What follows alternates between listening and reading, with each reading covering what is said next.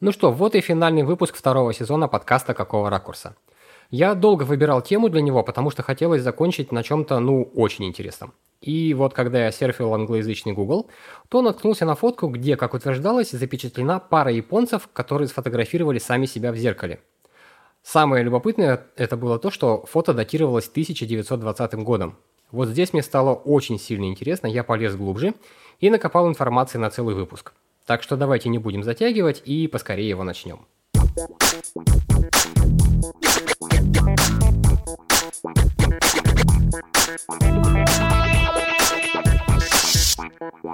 Поскольку вчера я принимал участие в записи часового подкаста, то сегодня буду разговаривать немножко с такой сексуальной хрипотцой. А, ну что, поехали. Что мы вообще знаем о селфи? Ну, давайте по порядку. Мы знаем, как их делать, как их не делать, и что себяшки потихоньку скатываются в категорию пошло, благодаря стараниям инстамоделей. Ну, на этом, собственно, все, наверное, да? Однако, как выяснилось, история появления этого направления мобильной фотографии довольно любопытна и начинается аж в 1839 году. Удивлены? Погодите, дальше будет еще круче. Итак, задолго до эпохи селфи зеркала луков, лифта луков и тому подобной чуши, живописцы 17 века не смогли противостоять искушению изображать самих себя на своих полотнах. Журнал Time в качестве ярких примеров приводит знаменитую работу Диего Веласкеса, которая называется «Минины или семья Филиппа IV». На картине 1656 года король и королева отражаются в зеркале, их дочь находится в центре в окружении фрейлин, а сам художник, изображенный за работой, смотрит прямо на зрителя – если вам этого мало, что неудивительно, то вот еще один пример от Time – автопортрет с двумя кругами Рембрандта. Само собой, объявлять великих живописцев родоначальниками селфи я не собираюсь, это было бы как минимум глупо. Так что предлагаю перенестись в то время, когда было сделано первое фото селфи. Согласно Википедии, первое селфи в его современном понимании было сделано в 1839 году, и его автором стал американец Роберт Корнелиус, фотограф и химик-любитель. На самых первых фотографиях использовали не пленку, а специальные пластины. У них была плохая светочувствительность, и изображение отпечатывалось довольно долго. В 1830-х годах французский художник Луи Дагер нашел способ сократить время выдержки. Пластину нужно было полировать, а перед съемкой обрабатывать парами йода, благодаря чему на ней оставался тонкий слой светочувствительного йодистого серебра. Только представьте, какие это танцы с бубном, ребят. Вот я сейчас читаю и прям вот сам офигеваю. Роберту удалось усовершенствовать эту пластину, а чтобы еще больше сократить время съемки, Корнелиус фотографировался во дворе при дневном свете. В итоге, чтобы сделать фотопортрет, ему пришлось несколько минут неподвижно сидеть перед камерой. Кстати, его снимок вообще считается одним из первых фотопортретов в истории. После смерти Корнелиуса эту фотографию поместили на памятнику его могилы. Но настоящее трушное первое селфи было сделано в 1800, о, прошу прощения, в 1910 году. Его автором был нью-йоркский фотограф Джозеф Байрон. Более того, он был человеком, который, грубо говоря, придумал инсталлокации. С его подачи крыша фотостудии Монро на 5 авеню стала местом многочисленных себяшек. И, судя по дошедшим до нас каким-то чудом снимкам, особенно часто любили фотографироваться женщины – Хотя за сотню лет особо-то ничего и не поменялось. По статистике девушки делают селфи в пять раз чаще, чем мужики. Кстати, Байрон пошел дальше, и в 1920 году на той же самой крыше он сделал первое групповое селфи с сотрудниками своей компании. Фотоаппарат тогда им пришлось держать с двух сторон, так как он был очень тяжелым. Стоп, стоп, стоп, подождите. А мы с вами забыли про один важный момент. Спорим, вы думаете, что зеркало лук – это современная фишка. Так вот, вы сильно ошибаетесь, если это так. Одним из главных событий для развития фотографий стало появление первой камеры тогда еще малоизвестной фирмы Kodak.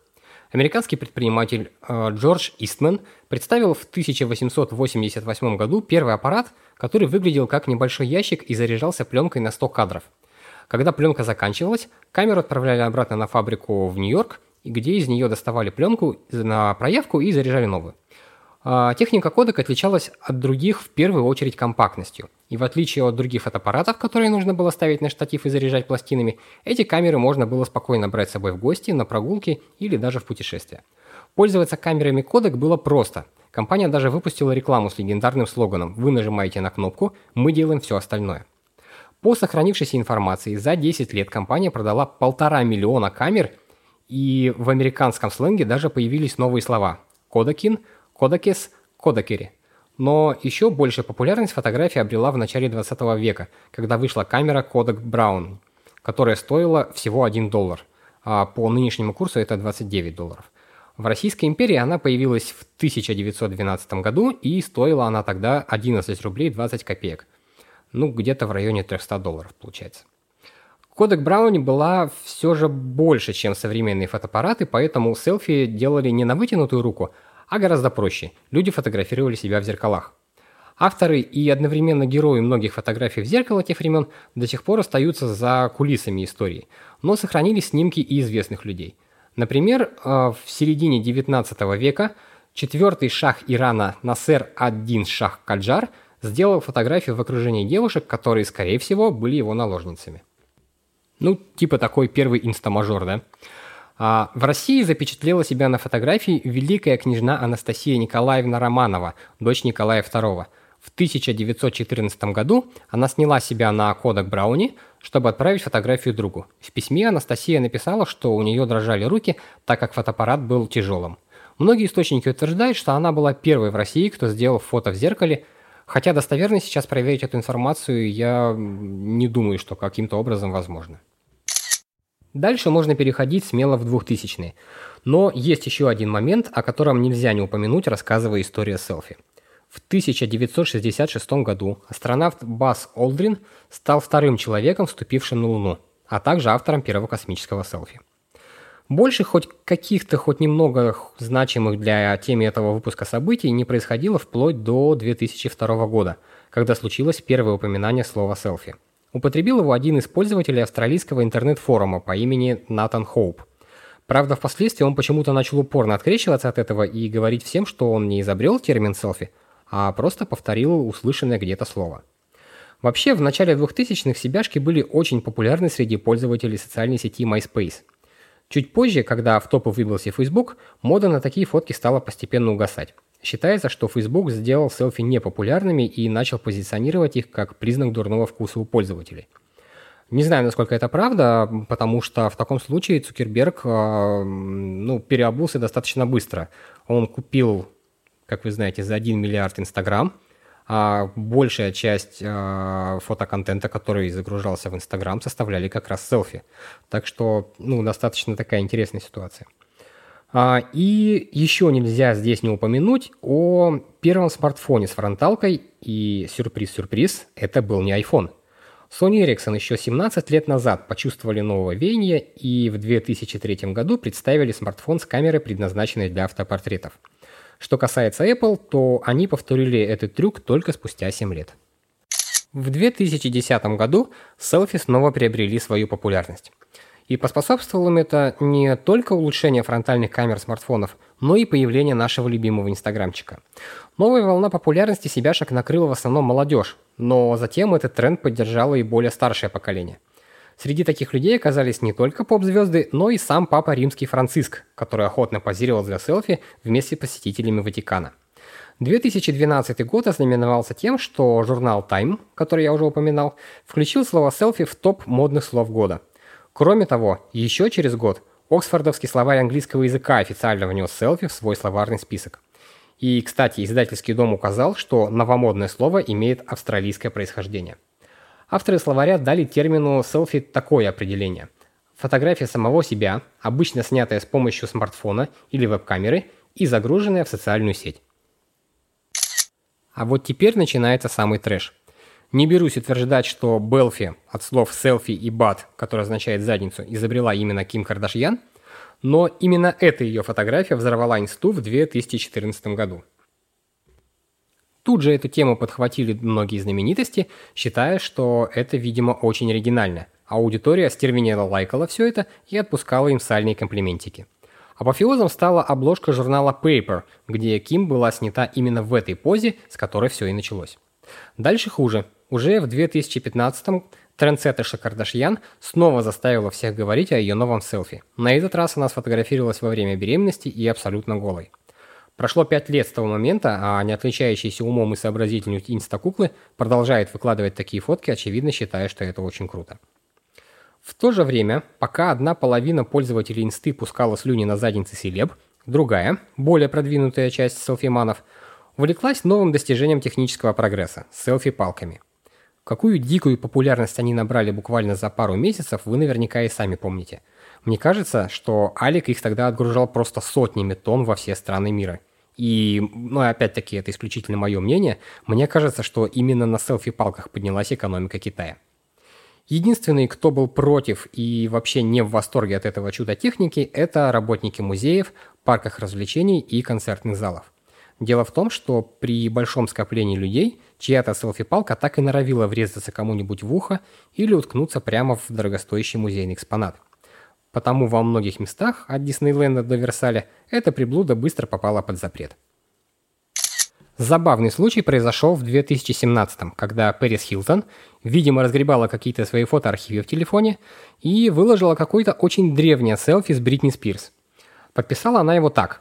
11 лет назад мы с Бритни изобрели селфи. Ну, в комментах ей очень быстро сообщили, что селфи изобрела не она, а Роберт Корнелиус. На этом давайте потихоньку начнем закругляться. 2018 отличился тем, что на Канском фестивале, куда съезжаются чуть ли не все существующие селебы и вообще весь Бамонт, был введен полный запрет на селфи. Вот что заявил директор фестиваля Тири Фримо по этому поводу.